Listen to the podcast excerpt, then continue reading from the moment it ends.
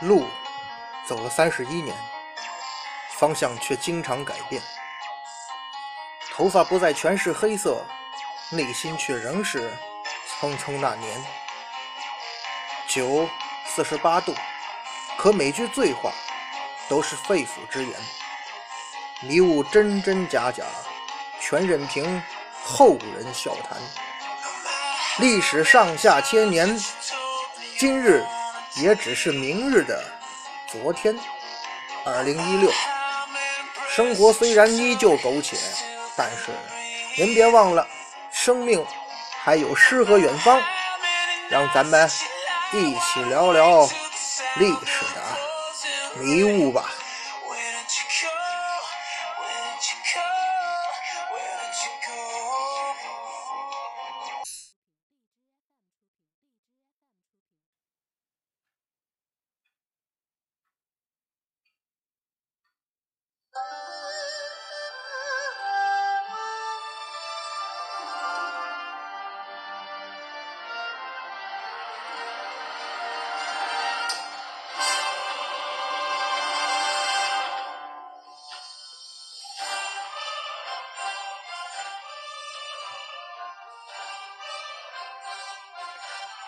一壶浊酒论古今，笑谈历史风云。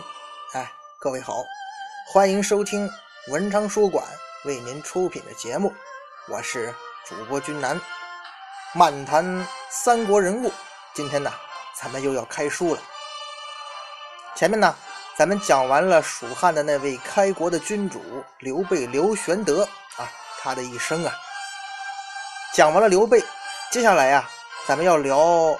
呃，假如说把刘备比作一个公司老总的话，咱们今天要聊的呀，从今天开始要聊的就是刘备手下最最重要的那名员工，谁呀？诸葛亮。诸葛孔明这个人呢，咱根据现在的史书记载啊，诸葛亮他出生于公元一八一年啊，去世于公元两百三十四年。哎，字孔明，号卧龙啊，当然是汉族人了。诸葛亮啊，他是这个琅琊阳都人，什么地方啊？其实就是今天的山东临沂沂南县。所以有时候我觉得也蛮搞笑的。这个诸葛亮，呃，不是那个南阳跟襄阳都在争，到底隆中或者南阳哪个地方才是诸葛的躬耕之地嘛？哎，其实啊，人家诸葛亮。从根子上讲，他是山东人，人家后来建功立业呢，又主要是在成都干的，所以啊，有时候他们反正争这些这个名人故里啊，诸争这个诸葛躬耕地吧，也并不是说多么尊重诸葛亮，发展旅游、拉动地方经济的那种利益驱动性可能更大一点，所以啊，有时候觉得吧，这种争执也蛮搞笑的。咱们还是接着说诸葛亮，诸葛亮这个人呐。是临沂人哈，山东的，他是蜀汉的丞相，是三国时期杰出的政治家、战略家、发明家，那也应该是军事家。虽然有的人怀疑诸葛亮军事能力啊并不是顶尖，但是作为一个领兵多年，并且呢也取得了很多战绩的这个一国的军事领导人来讲，诸葛亮也算是一名军事家了。在世的时候啊，诸葛亮就被封为武乡侯。这个谥号呢曰忠武，后来啊，到了这个魏晋南北朝的时候啊，东晋政权呢，他为了推崇这个诸葛亮的军事才能啊，就追封他为武兴王。其实咱们也能理解哈，这个东晋吧，他偏安一隅，跟当初那个偏安在楚中的蜀汉政权，整还有这个诸葛亮高举的北伐兴复汉室，在某种意义上实在是有精神共鸣之处啊。包括后来像南宋啊，反正这些偏安一隅的政权，他拔高诸葛亮，那一点都不奇怪。这诸葛亮呢，人家也是个文学家，代表作像《前出师表》《后出师表》，虽然这《后出师表》是不是他写的还存在争议啊。包括这《诫子书》也是诸葛亮的作品，但总的来讲，人诸葛亮应当讲这个文采上还是不错的。而诸葛亮啊。还有一点可能是那个年代很多政治家、军事家、文学家不具备的，那就是他还是一发明家。传说这诸葛亮啊，发明了木牛流马，像什么孔明灯啊、诸葛连弩等等。总而言之啊，诸葛亮在咱们中国人心目中，那就是智慧的化身，在后世更是得到无限的尊崇啊。可是啊，咱不得不说，其实诸葛亮啊，他可以说是三国历史上乃至中国历史上的一个神话。咱说中国这几千年历史。什么贤臣谋士啊？咱说一句多如牛毛，那并不过分呐。诸葛亮，他之前的张良，他后世的刘基、刘伯温，这几个人呐，应该讲都是被神化的。诸葛亮他创建的功业呀，跟历史上那些贤臣谋士相比啊，他可以说甚至说不怎么起眼啊。但是呢，你要具体到历史影响力，这位孔明先生。绝对是最大的那个，而且没有之一。在现如今啊，别说这个咱大陆啊，就是整个全世界华人世界里头，这诸葛亮那都是妇孺皆知的人物啊。你甭管识字不识字的人，恐怕都知道诸葛亮啊。这诸葛亮已经是智慧的化身了。关键是呢，这诸葛亮啊，他还是忠诚的化身，忠诚的典范，贤臣的楷模。当然。咱们是不是可以这么说呀？啊，有人会想了，那就是诸葛亮身后名跟他生前取得的成就是不匹配的嘛？其实啊，这里头啊有各种各样的原因。之前咱们讲刘备的时候也稍微提到过一点，所以啊，咱们在讲诸葛亮的时候啊，就可以详细的再论述一下关于诸葛亮是如何在历史上在后代被拔到那么高的高度的原因吧。中国人有句俗话呀，“乱世出英雄”。汉末三国，哎，其实啊，咱们中国一直在汉朝以后啊，才出现了汉人这个概念。而三国之后啊，无论是十六国南北朝时期，还是后来的五代十国，恐怕对于咱们汉族人来讲，都不是很好的回忆。而到了宋朝呢，这包括明末，可以说汉族政权呀，同样是。一直受困于北方的这些少数民族政权，是个总的来讲是富多胜少啊，反正一直被压制。而元清两朝那就不用讲了吧，这属于外族统治中原，对不对？所以说呀，在这些大乱世当中啊，只有三国这个乱世，那是真正属于汉族人的乱世。在那个时候，像什么后来的匈奴、鲜卑、乌丸。西羌这些少数民族啊，那都是牢牢的被压制在边陲或者臣服在汉族人脚下的。三国这个时候啊，虽然是个乱世，但是呢，你要从这个角度讲，也算是汉族人一段甜蜜的回忆吧。至少在民族上你是强势的，所以后来三国的历史被咱们汉族人不断的提起，不断的广为传颂。这个。天下英雄谁敌手啊？曹刘生子当如孙仲谋。相信辛弃疾单独拿这个来举例子，与他当时的心境不无关系呀。当汉族人感觉到自己的现在的政府在政治上、军事上不太争气，受困于外族政权的时候，这些三国英雄的名字往往就会一次一次的被拿过来提。恐怕呀，这也是后来。《三国演义》它能够红透天下的原因之一啊。那既然真实的也好，拔高的也好，三国时期出现了这么多英雄人物，其中出类拔萃者无疑是诸葛亮啊。他可以说是最受推崇的，甚至有些成有些方面都超过了自己的老板刘备。咱们翻开《二十四史》哈，这里头只要是涉及他诸葛亮啊。都是对他赞誉有加，给予这孔明先生啊极高的评价。而这种评价呢，随着历史的进程，它居然是越来越高啊。相对而言呢，其实啊，这个写《三国志》的陈寿啊，他对于诸葛亮的评价，因为他是所有修史书的人当中离诸葛亮那个时代最近的人呢，他对诸葛亮的评价。反而是这些人里边最低的那个。陈寿在《三国志·诸葛亮传》的评价是啊：“亮之为相国也，服百姓，是以鬼，约官职，从权制，开诚心，不公道。尽忠义使者，虽必赏；犯法怠慢者，虽亲必罚；夫罪赎情者，虽重必释；有此巧事者，虽轻必录。善无威而不赏，恶无先而不贬。孰是精炼？”物理其本，寻名择实，虚为不耻啊！可谓实质之良才，管销之亚辟矣。然连年动众，未能成功，盖应变将略，非其所长于。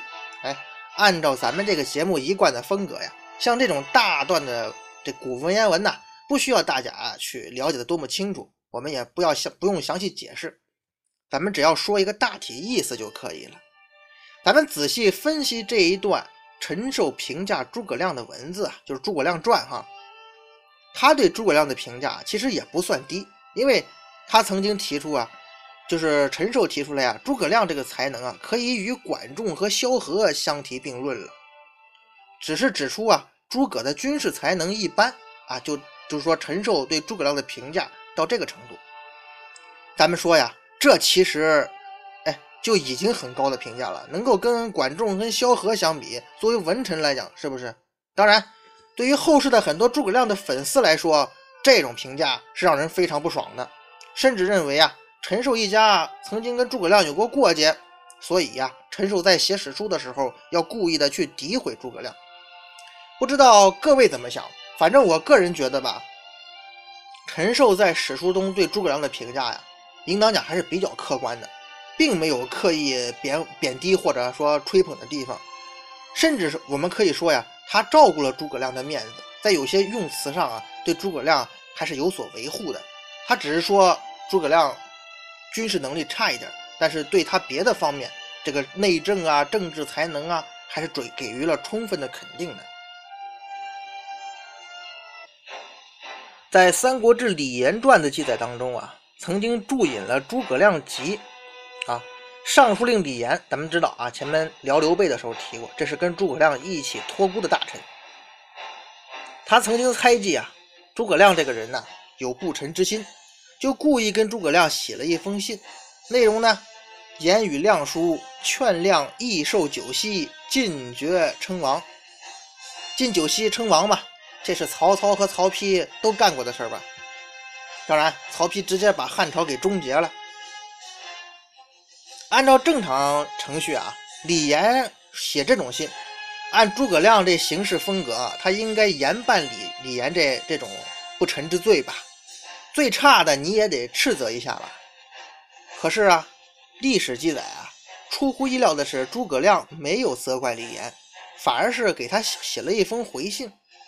诸葛亮在信中怎么说呀？吾与足下相知久矣，可不复相解。足下方毁于光国，借之以物居之道啊！吾本东方下士，勿用于先帝，未及人臣呐。若灭魏斩锐，帝还故居，与诸子并生，虽失命可受，况于久耶？诸葛亮什么意思呀？就是说你让我进九锡是吧？可是啊。咱要是北伐成功，灭了魏国，哎，老李啊，别说这九锡呀，就是十锡，咱都可以受。虽然说咱们前面讲刘备的时候也分析过，以当时蜀汉的国力和历史时期那个各方的实力对比呀，他想灭掉魏国的可能性基本是不可能的。但是呢，你作为一方的大臣，这话你可不能这么说呀。大家伙都应该都知道啊。咱们就像我刚才说的，这个曹操父子干这事啊，基本上一个大臣，你要是加了九锡，就是要称王了啊，那就代表着你这个人呢要篡位了，或者说你后代要篡位了。诸葛亮可以说呀，他给李严这么回信是有点不合适的。那要是有那种别有用心的人啊，也可以把这拿来当做诸葛亮有谋谋朝篡位野心的黑材料。可是啊，到了《三国志》里头啊，这个材料他竟然没有出现。而且呢，陈寿对于自己父亲跟诸葛亮的矛盾也是直言不讳呀。